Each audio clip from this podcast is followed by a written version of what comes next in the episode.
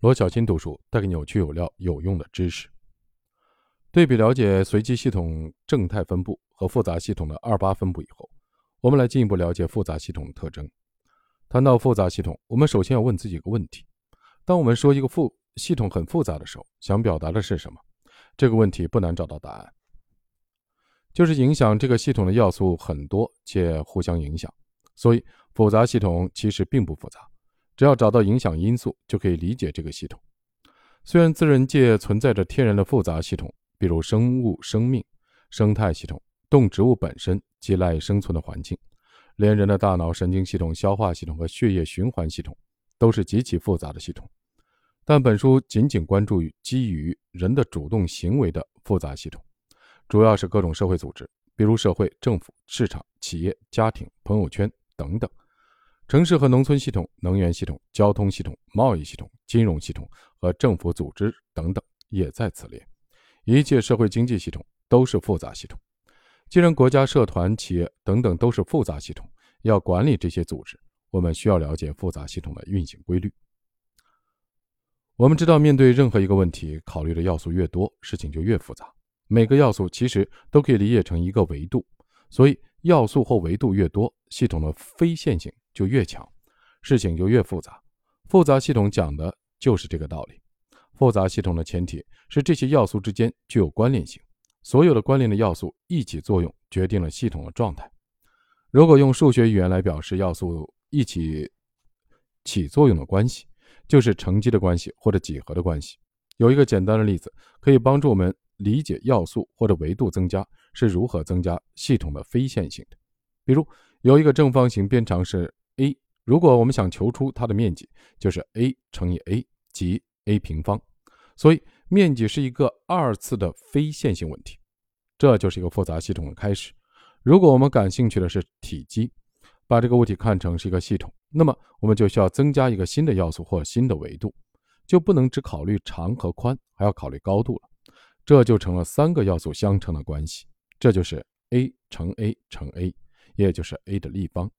所以，体积就是一个三次的非线性系统，系统的维度的增加，非线性也随之增加。如果我们还想求出这个立方体的重量，那么还要乘上比重 d，这就变成了一个四次的系统。如果我们再加上时间的变量 t，变成一个更为非线性的复杂系统了。一个系统的维度可以不断的增加，系统可以无限的复杂下去，这代表着看问题的深度不断增加。无论增加的维度是重要的还是不重要的，从结构上来说，从几何上来说，系统的非线性还是提高了。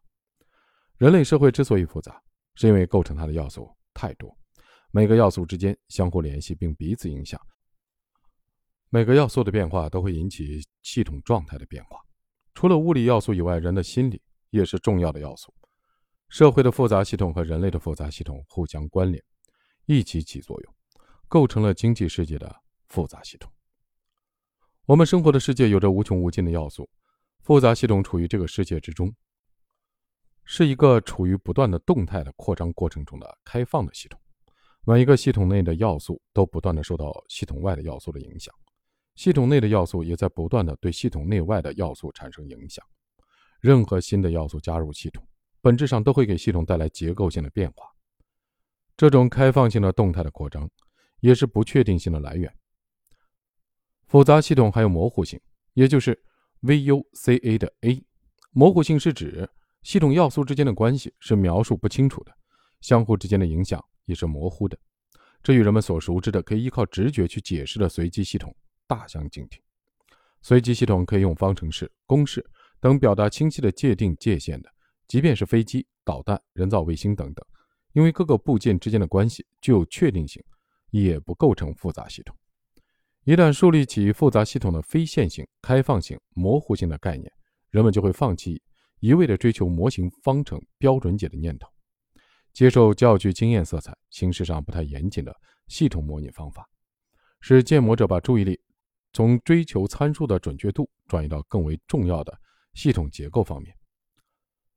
跨学科本身是一个多维度的问题。同一个复杂系统中可能同时包含社会、经济、文化、技术、政治和心理等诸多因素，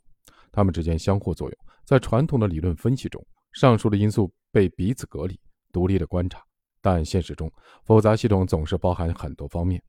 这些因素很难割裂开来，它们总是结合在一起，相互影响，彼此作用。如果人类能够打破诸学科之间的森严的堡垒，就能够更好地理解复杂系统，否则它们之间的相互作用将永远不能被洞察。以美国圣塔菲研究所为代表的复杂系统研究中心，突破了思维和学科的界限，从复杂系统的整体的角度观察更多的影响要素，包括那些未被识别和不可识别的要素之间的互动，以及未知规律对系统状态的影响，让我们能从更现实、更全面的角度去观察、发现和理解现实世界的规律。